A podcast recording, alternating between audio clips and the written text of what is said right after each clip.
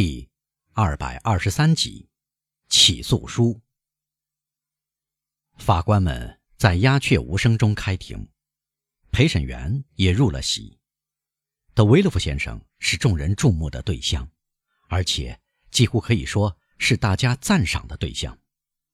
他戴着帽子坐在扶手椅里，用安然的目光环视四周。人人都惊讶地望着这张庄重而严肃的脸，做父亲的哀伤似乎丝毫没有改变他的无动于衷。于是，大家怀着恐惧感凝望着这个与人类情感格格不入的人。宪兵，厅长说：“带被告。”听到这句话，大家的注意力更集中了，人人的眼睛都盯住。Benedetto 要从那里进来的门口。不一会儿，这扇门打开，被告出现了。大家的印象都是一致的，没有人搞错他脸部的表情。他的脸容没有带上这种深深激动的烙印，把血液驱赶到心脏，使额角和面颊泛白。他的双手姿势优雅，一只放在帽子上，另一只。放在白色凸纹布背心的开口上，一点儿也不颤动。他的目光平静，甚至炯炯有神。一踏入法庭，年轻人的目光便开始扫视法官席和旁听席，久久地停在庭长，尤其是检察官身上。在安德烈亚身旁坐着他的律师，由法庭指定的律师，因为。安德烈亚绝不愿过问这些细节，他看来毫不重视。这是个淡黄头发、比犯人激动百倍而涨红了脸的年轻人。庭长宣布宣读起诉书。读者知道，起诉书是由维勒夫那支灵巧而无情的笔起草的。宣读时间很长，对处在别的场合的人来说会受不了，但。大家的注意力不断落在安德烈亚身上，他则以斯巴达人那种达观态度顶住凝视。维勒佛或许从未有过这样简洁和雄辩的笔触，罪行以最鲜明的色彩表述出来，犯人的经历、他的变化、他从年纪轻轻开始的行为的演变过程，这一切都以极大的能耐演绎出来。生活实践和人心所能获得的知识，给了检察官如此高度发达的阐述才智。仅仅这个开场后，就是贝内迪托在公众眼里永远完蛋了，只等法律做出具体的惩罚。安德烈亚丝毫不注意检察官提出的在他身上落下的接二连三的罪名。德威勒夫先生不时观察他。无疑在对他继续进行心理研究，检察官常有机会对被告做这种研究。德维洛夫先生一次也不能使他垂下眼睛，无论检察官的目光多么专注和深沉。宣读终于结束。被告，庭长说：“你叫什么名字？”安德烈亚站了起来。请原谅我，庭长先生。他用非常清亮的嗓音说：“看来您要采用一种我无法有问必答的提问次序。我可以说，而且不久我就可以证明，我是不同于一般被告的。因此，我请求您允许我按不同次序来回答。当然，我仍会回答所有问题的。”庭长感到惊愕，望了望陪审团成员，他们。则望着检察官。在场的人都大为吃惊，但安德烈亚显得丝毫不为所动。你的年龄，庭长说：“你回答这个问题吗？”我会像回答其他问题一样回答这个问题，庭长先生，但要轮到时才回答。你的年龄，法官再问一遍。我二十一岁。更确切地说，要过几天才到。我出生在一八一七年九月二十七日至二十八日夜里，德维洛夫先生在记笔记，听到这个日期，便抬起了头。你生在哪里？厅长继续问。在巴黎附近的奥特伊，贝内德托回答。德维洛夫先生第二次抬起头，注视贝内德托，仿佛他在看美杜莎的头，脸色变得刷白。至于贝内德托，他用细麻布手帕的刺绣一角，优雅地擦拭嘴唇。你的职业？厅长问。我先是一个弄虚作假的人，安德里亚镇定自若地回答。然后我成了窃贼，最近我当了凶手。法庭的四面八方爆发出喃喃声，更确切地说，是一阵愤慨和惊讶的声音。法官们惊异的面面相觑，陪审员对一个风雅人士如此出人意外的厚颜无耻，表示出极大的蔑视。德维洛夫先生用手支着额头，他的额头先是苍白，然后变成血红，发烫。他猛地站起来，像茫然失措一样环顾四周。他缺少空气。您找什么，检察官先生？贝内德托带着最殷勤的微笑问。德维洛夫先生一声不吭，又坐了下来，或者不如说，又跌坐在扶手椅里。现在，犯人，你肯说出你的名字吗？庭长问。你把自己的各种罪行说成职业。一一隶属时，摆出一副出人意外的模样。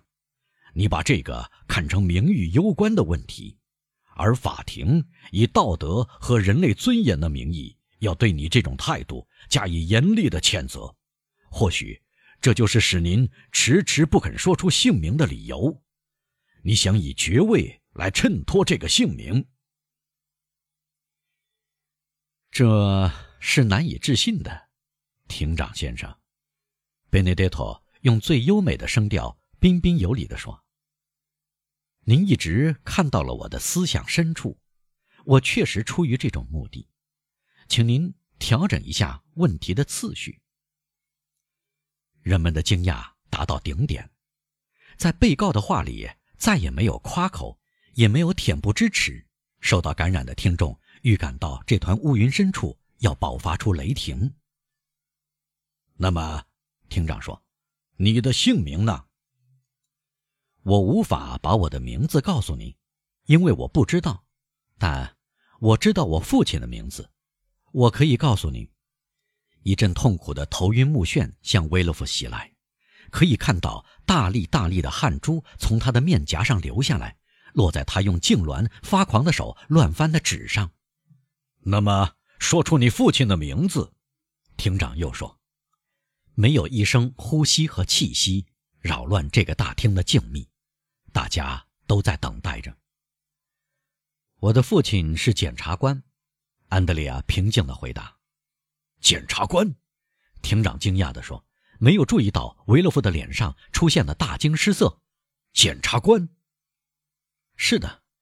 既然您想知道他的名字，我就告诉你，他叫做德维勒夫。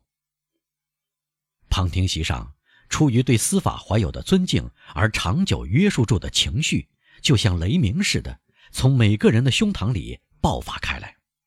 法庭也根本不想将人们的情绪压下去。感叹声，对漠然置之的贝内德托发出的咒骂声，挥臂舞拳声，宪兵的跑动声，以及趁混乱吵闹之际粉墨登场的那一部分杂沓的人发出的讥笑声，这一切。持续了五分钟之久，直至法官和庭丁终于恢复了安静。在喧闹声中，可以听到庭长的声音喊道：“被告，你在戏弄司法机关吗？在当今还有待改变堕落风气的时代，你竟敢向同胞展示丑陋无比的堕落吗？”有十个人赶紧跑到半瘫倒在座位上的检察官身旁，给他安慰鼓励，表示热忱。同情。大厅里又恢复安静，除了一个地方，那里有不少人骚动不安，窃窃私语。据说有一个女人昏倒了，别人让她闻嗅盐，她苏醒了过来。在混乱之际，安德里亚把笑盈盈的脸转向大厅。他终于用一只手支在被告席的橡木栏杆上，保持着最优雅的姿势。诸位，他说：“但愿我没有侮辱法庭。面对这些可尊敬的听众，不要引起徒劳的轰动。”庭长问我多少年纪，我便说了。庭长问我在哪里出生，我回答了。庭长问我的姓名，我说不出，因为我的双亲抛弃了我。既然我没有姓名，便说不出，但我能说出我父亲的名字。我再说一遍，我的父亲名叫德维洛夫先生。我准备好向他证明这一点。年轻人的声调里有着一种确信、信念和毅力，这些情感使大厅的喧闹声。归于沉寂，人人的目光都投向检察官，他在位子上一动不动，仿佛雷霆刚把他劈死一样。诸位，安德烈亚用手势和声音让大家静下来，继续说：“我要向你们解释并证明我的话。”但是，被激怒的庭长大声地说：“你在预审时自称叫 Benedetto，你说自己是孤儿，你把科西嘉看作你的故乡。”我在预审中说了该说的话，因为我不想减弱或者让人阻止我要给这番话产生的庄严反响，而这是常常会发生的。现在我再向您说一遍，我于1817年9月27日至28日夜里生在奥特伊，我是检察官德维洛夫先生的儿子。现在，您要我说出详细情形吗？我这就一一告诉您。我生在喷泉街二十八号二楼一间蒙着红色锦缎的房间里。我的父亲把我抱在怀里，对我母亲说：“我是死婴。”便把我包在绣上 H 和 N 字母的餐巾里，抱到花园，把我活埋了。当与会者看到随着德维洛夫先生恐惧的增加，犯人的自信心也在加强时，他们身上掠过一阵战栗。你怎么知道这些细节的呢？庭长问。我这就告诉您，庭长先生，在我父亲刚把我埋掉的那个花园里，那天夜里溜进一个人，他对我父亲恨得要死，早就窥伺机会要完成科西嘉式的复仇。那个人躲在树丛中，他看到我父亲把一样东西埋在地里，他瞅准我父亲在埋东西的时机，给了我父亲一刀。他以为这样东西是件什么财宝。便挖开墓坑，发现我还活着。这个人把我抱到育婴堂，我被编号为五十七号。三个月后，他的嫂子从罗格里亚诺来到巴黎找我，把我认作他的儿子，领走了我。所以，我虽然生在奥特伊，却在科西嘉长大。法庭里静寂了一会儿，鸦雀无声。要不是千百个胸膛里似乎喊出了忐忑不安，大厅简直像是空荡荡的。说下去，庭长的声音继续说。因此，贝内德托继续说：“我能幸福的生活在疼爱我的、忠厚老实的人当中，但我的邪恶本性压倒了我的继母竭力在我心里倾注的各种美德。我在作恶中长大，直到犯了罪。”终于有一天，我诅咒上帝使我变得这样邪恶，给我一个这样乖戾的命运。我的继父找到我说：“不要亵渎神明，不幸的孩子，因为上帝赐给你生命的时候并没有愤怒，罪恶来自你的父亲，而不是来自你，是他给了你这种命运，死时必下地狱。如发生奇迹你还活着，那就势必陷于苦难。自此以后，我不再亵渎上帝。”但我诅咒我父亲，因此我才说出您责备我的这番话，庭长先生。因此我才引起法庭为此颤抖的轰动。如果这给我多加了一件罪行，那就惩罚我吧。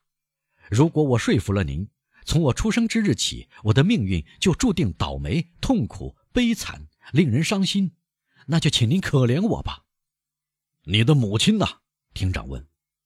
我的母亲以为我死了。我的母亲无罪，我不愿知道我母亲的名字，我不了解。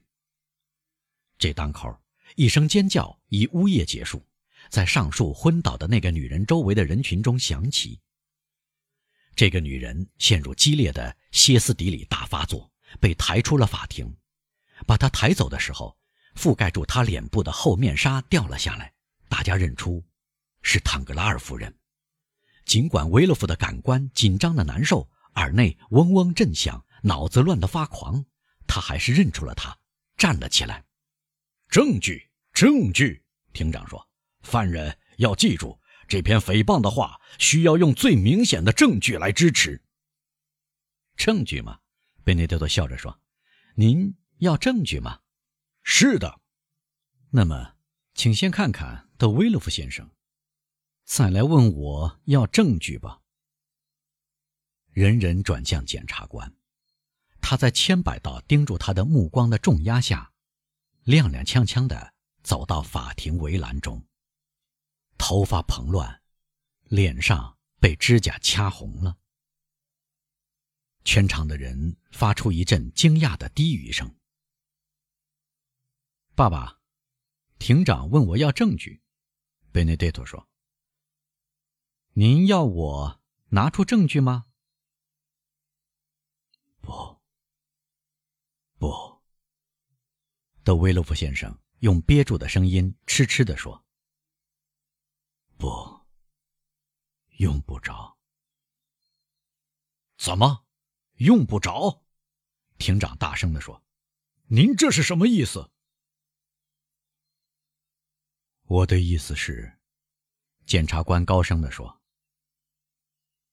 在落到我身上的致命的重压下，我挣扎是徒劳的。